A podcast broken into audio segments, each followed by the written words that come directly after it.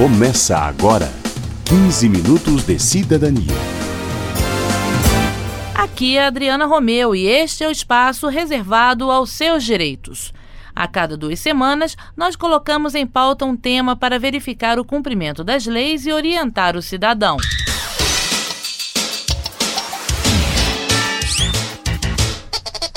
Brasileiro é muito criativo na escolha dos nomes de seus filhos. Casos como 123 de Oliveira 4, Restos Mortais de Catarina, Maria das Dores do Parto de Deus, Urna Funerária da Silva e o próprio ex-deputado Epílogo de Campos são reais e constam nos registros públicos brasileiros. Quem não está satisfeito com o nome escolhido pelos pais ou sobrenome herdado de sua família pode tentar a mudança na justiça. Este é o tema do 15 Minutos de Cidadania de hoje. No interior do país há histórias interessantes, muitas chegam a ser inusitadas. Contudo, em muitos casos, nomes ou sobrenomes diferentes causam constrangimento à pessoa.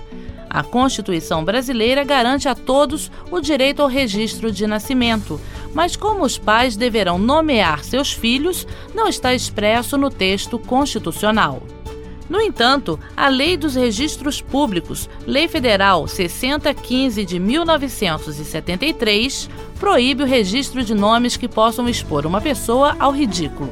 O presidente da Associação Nacional de Registradores de Pessoas Naturais, José Emílio de Carvalho Filho, diz que a lei permite a mudança quando o nome é ou pode se tornar constrangedor. Citaria um exemplo que eu tenho, que foi colocado o nome de AIDS. Isso foi nos anos 70, 60 e se transformou nessa doença tão grave que hoje ele chama Eduardo. O juiz autorizou porque realmente passaria a ter um nome que ia colocá-lo numa situação muito delicada e a sua autoestima com certeza ia ser afetada.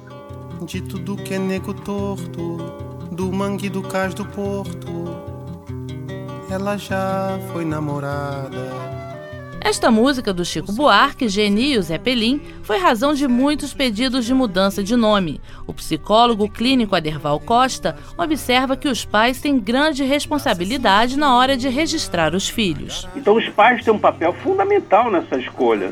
E o que a gente vê algumas vezes, as pessoas dão nome de remédio para os filhos, sabe? Então, os pais têm que ter um esclarecimento melhor a respeito disso também.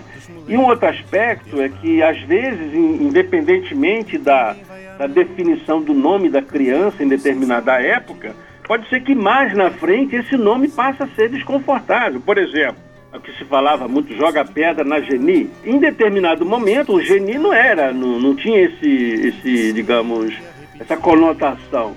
Em determinado momento passou a ter. Mas e se os pais querem mesmo insistir no registro de um nome que o cartório não aceita? Segundo José Emídio, eles também podem acionar a justiça. Se ocorrer alguma resistência, o cidadão tem todo esse direito de requerer ao juiz de uma forma simples, direta, através do cartório, sem necessidade de, de se é, contratar um profissional de direito para que se se atenda a essa, este pedido do pai.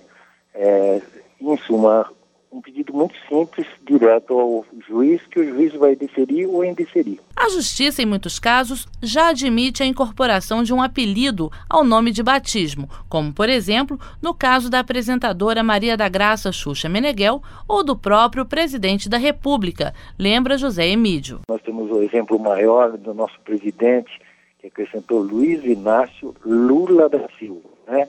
O Lula, que ele era conhecido, passou a ser um nome dele. Então, é, como também pode ser outro, seja Bozó, seja Tonico, ou Xuxa, como eles são conhecidos, que não ia se tornar ridículo, porque a lei permite que ele coloque como ele é conhecido por esse pronome, é, apelido público notório, né? Caso semelhante aconteceu com a defensora pública Cici. Ela nasceu num domingo de Dia das Mães e, em homenagem às avós materna e paterna, recebeu o nome de Horaciles Maria. Mas mesmo no berçário, uma das avós disse que ela parecia Cici, a jovem imperatriz do filme com a atriz alemã Romy Schneider. Desde então, toda a família, colegas de escola e no meio profissional a conhecem por Cici. Alertada por professores na Faculdade de Direito sobre os problemas que poderia ter com a existência do apelido, que a identificava mais que o próprio nome, ela entrou na justiça. Hoje ela se chama Cici Rocha de Miranda Ferreira. É, eu tinha um professor juiz, eles me diziam, Cici, isso vai te causar um, um problema enorme na sua vida profissional, porque você vai estar sempre tendo que explicar para juiz, para promotor e para o próprio cliente que CIS, que Horacilis é CIS. Isso é muito complicado, porque você ficou praticamente com dois nomes, porque Cici também é o nome. Hoje, Cici é advogada e defensora pública em Belo Horizonte e, entre outras atribuições, ajuda pessoas que não podem pagar um advogado a buscar o direito à mudança de nome. Eu já atuei em casos é, que causava constrangimento. Ela chamava-se Vercelina. E aí, as pessoas na escola, ela estava inclusive é, no curso médio, faziam muita é, chacota, entendeu? Com o nome, é, com esse nome e tal. E aí, realmente é possível que você troque para um outro nome, que a pessoa seja conhecida. Ela explica como foi o seu processo para a mudança de nome e a documentação necessária para buscar a justiça nesses casos. Eu tive que fazer um processo muitíssimo bem fundamentado para que eu não tivesse o risco de uma improcedência, né, de uma negativa do judiciário com relação à, autorização da minha troca de nome. Depois que você junta todos esses documentos, comprova sua idoneidade física, moral, enfim, é, que não há nenhum problema, que não vai causar nenhum transtorno nem nenhum prejuízo a outrem, então o juiz determina é, o mandado de averbação que a gente leva no cartório onde foi registrado e aí sai uma, uma, uma certidão com a averbação contestando a troca do nome. A defensora pública Cici afirma que a defensoria pública pode representar aqueles que querem mudar de nome, mas não têm condições financeiras. Basta procurar a defensoria pública para que exponha o seu problema. Obviamente não é fácil, é simplesmente mudar de Maria para Carla, por exemplo mas que são nomes é, que não trazem nenhum constrangimento, nenhum problema.